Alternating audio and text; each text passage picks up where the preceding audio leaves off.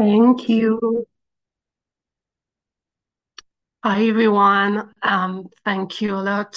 I'm Laura, sugar addict and compulsive overeater, and I'm so, so grateful to be um, the speaker today, even if it's really frightening for me because it's the first time um, I'm sharing in English and it's the first time I am sharing in this group and it's really my home group for a few months so um, I'm quite stressed, but I know that uh, everything will be all right. And I will really love to start with the set aside prayer. I'm always starting everything uh, I do about the program with this, so I will bring God with me. So, God, please help me to set aside everything I think I know so I may have an open mind and a new experience. Please help me see the truth. Amen. Thank you. Um, and yeah, I have a quite a journey. Um, uh, I think it was it's important for me to present myself because, like Martin said, I'm French speaking. I'm living in Brussels, uh, in Belgium. I'm 36 years old, and I'm in the program for um, almost two years. And I'm abstinent uh, for 20 months. And I'm working with a wonderful sponsor for a year now, and I'm at step five. Um, and yeah, my story started like, I think, a lot of stories so I was born in a very, very, very sick family um, with alcohol, food addiction, pornography, and a lot of stuff um, really, really, really bad. And I, I was raised in a family that never never showed any any kind of emotions good or bad. And um yeah i really before the program i really don't know what love is what is to show anger or fear. Um i had to hide everything all the time and um and yeah, I was really, really, really lonely when I was a child. And I think all my teenage years so and the first year in adult, adulthood uh, was really, really hard. And because I was lonely, um, I was lonely even if I was amongst people. And I remember that in my family, um, every time I wish I was able to speak. Uh, someone told me to shut up. And for example, I was in school, I was the first one arriving at school in the morning, and I was the last one to leave um, in the afternoon. And so the, the amount of time I was spending with my parents was really, really small. And I remember that the only little moments where I could speak about my journey and spend time um, with my parents was during the dinner. It was really that that time where we went to get we were together, and I was able to um, open myself a little bit. And really quickly, I had a few minutes before my father just told me, shut up and eat. And I always heard that. Um, shut up and eat. And I think that little by little, I food became my friend, my parents, my confidence, um, my everything, actually. And around the age of seven, I think, or eight, I started to steal food from my friends uh, at home. I was hiding food uh, beside my bed, and um, I was spending all my money uh, to buy anything I could. Um, and I was I was really a sad child, even if I always had that face, uh, that smiling face, and I knew that I had to behave. Um, I had to be the child that my parents wanted to me to be, um, but never who I really was. And um, really early, really, really early, I learned that I wasn't able to give my trust or my love to someone. Um, I was a victim of sexual abuse by someone in the family. I was very young, and I was also a victim of verbal abuse from another member of the family. And um, even if never, never spoke about the sexual abuses, I spoke about um, the other one. And all my family knew that. Everyone knew but everyone was shut shut up. It was just okay. We know we know it's happening, but we have nothing to do with that. Um, it's like that. You have to live with that. And I was so angry. I was so so so angry to everyone, and I was okay. No one, no one can protect me. I can trust no one. And when I was 22, I left home really early. I had my first apartment on my own, my first job. And it's that moment when things just went really, really bad uh, for me because I learned that at the, press, the precise moment when I left home, my parents forget how to be parents because I had enough from that point uh, and to till, till this day, I never had any kind of support, not emotionally, not physically, not financially. I was okay left left on my own, and um, so the loneliness was growing bigger and bigger. And with that the food.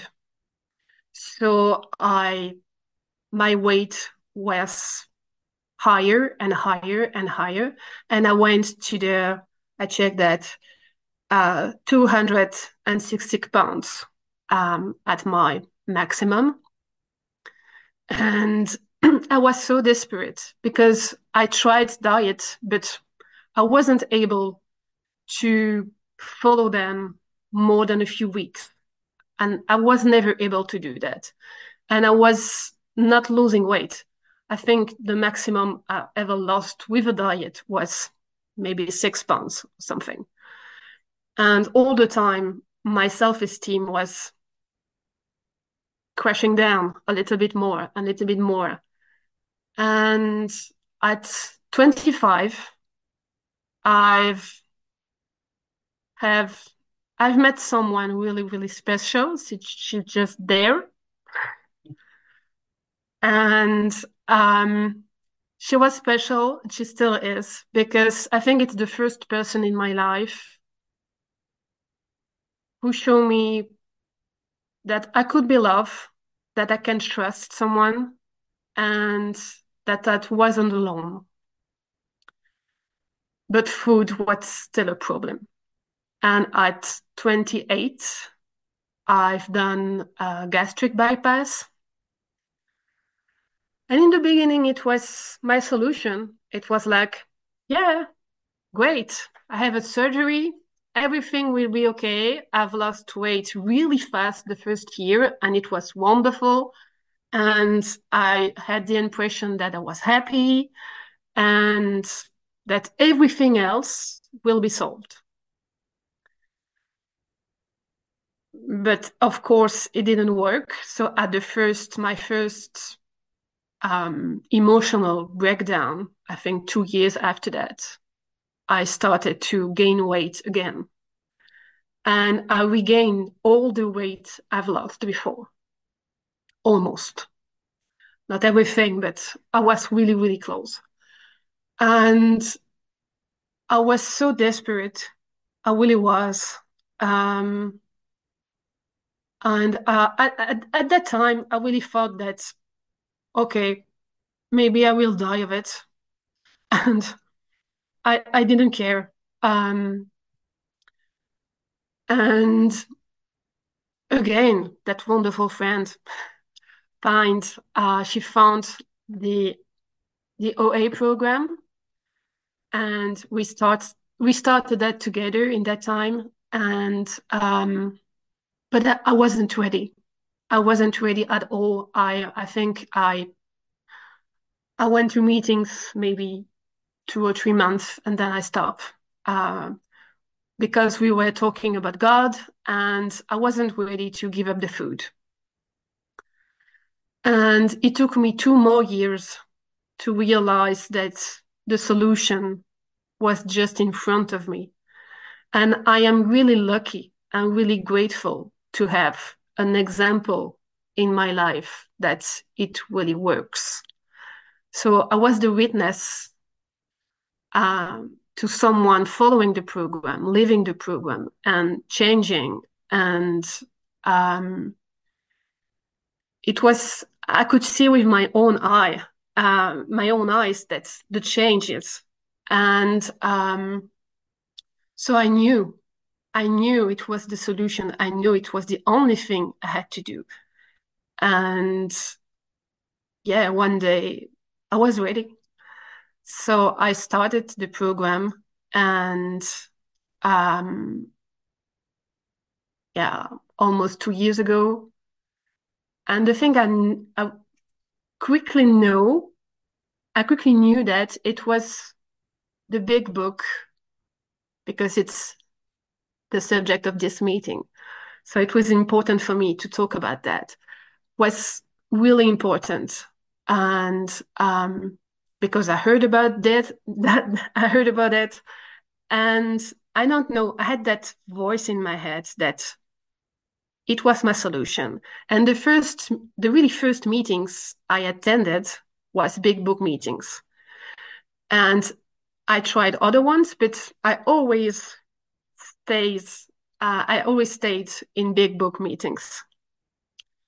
And I knew it was my way. So I had my first miracle because someone in the meeting from Germany asked me, Hey, I have, do you have a big book? I said, No. I have one, uh, extra, extra. Do you want me to ship it to you? And I was like, Wait, what? you are living in Germany. We don't know each other. And you just proposing me to send me a book. and yes, yes, sure. Okay, do you want money or something? No, no, not at all. I just for free, I send it to you. And I was like, okay. um, so I got my first big book. And I really I, knew that um, I had to find a sponsor quickly and a sponsor knowing the big book. It was it was important for me. And it took me time to find the right person. And um, and I knew that the method and the big book and the way to do it was the reasons where my previous sponsors weren't the good fits. Um, it was missing something and it wasn't for me. I, I, can't explain that uh, really clearly, clearly, but it really wasn't for me. And I knew that I had, I needed a sponsor working with the big book and the old way. And I found her. Uh, and it's an also miracle because I never met her in any meetings. I just had her phone from a friend, and my friend told me, minutes, "Hey, ma biche. thank Cinq you, minutes. merci Christy." Um, I found, hey, here is a number. She's a sponsor. She is speaking, she's speaking English and French. She has 20 years of abstinence. And I knew her sponsor. And I was like, whoa, okay. okay. And I contact her. Uh, we never met before. And she said yes. And the, the first thing she told me is that I am an old school teacher. I'm, yeah, my way to sponsor is really like the big book. And I was perfect, perfect for me. It's just exactly what I need. And um, I also knew it because I had just before that an extraordinary an extraordinary experience with the big book in a day where I was really, really struggling. I had a loss in my family. I was like a ghost. I had to take care of my mom, and emotionally, I was I was really at the bottom. I was maybe one month abstinent, and it was just just a struggle to just yeah um, to know how to do. And I remember that I went home and I was crying, and I was like, there must be a solution somewhere. I don't know what, I don't know where, I don't know, but I I can't stand anymore. Uh, it's too much, it's too much. I need a solution. I need a solution. And what I've done is that I took the book and in my head it was like everyone is telling me that every answers are in that book so I have to put my faith in that and I have to believe that. So it must be something. So I turn the pages again, again, again, and again. And I found, I don't remember, unfortunately, I don't remember the exact passage, but I remember that it was talking about God and that the solution was I'm not able to do it all by myself. I had to let it go to something greater and more powerful than me. I don't have the power. So I'm not alone anymore. And just reading that passage, I was just so relieved and I was filled with, I could breathe again. And I was like, oh gosh, that's it. Okay. I'm not alone anymore. I'm not alone anymore. I, I, I lived in loneliness all my life. And for the first time, I had that certitude that I wasn't supposed to be alone. And um, and now it's life isn't easy. Um, I'm always picture it like I'm in the sea, like in the ocean, in a boat, and life remains life. So sometimes it's calm, but sometimes it's stormy, and yeah, I have sometimes I have days where I have the impression I could be, I could drown. But now I know that God is really my life jacket. It is. And I have the, all that wonderful people around me. Um, I have One you guys. Laure. Thank you. One minute. Mhm. I have the those incredible friends, incredible, and um, that I love so much. And I receive love now, and I it's just that the miracle. It's not the weight. It's not. I even I don't even weight myself for about six months. I don't have a clue of what my weight is. But the miracles is now I'm not alone anymore. And um, the thing I want to say to to to to finish this is for the newcomers, please coming back.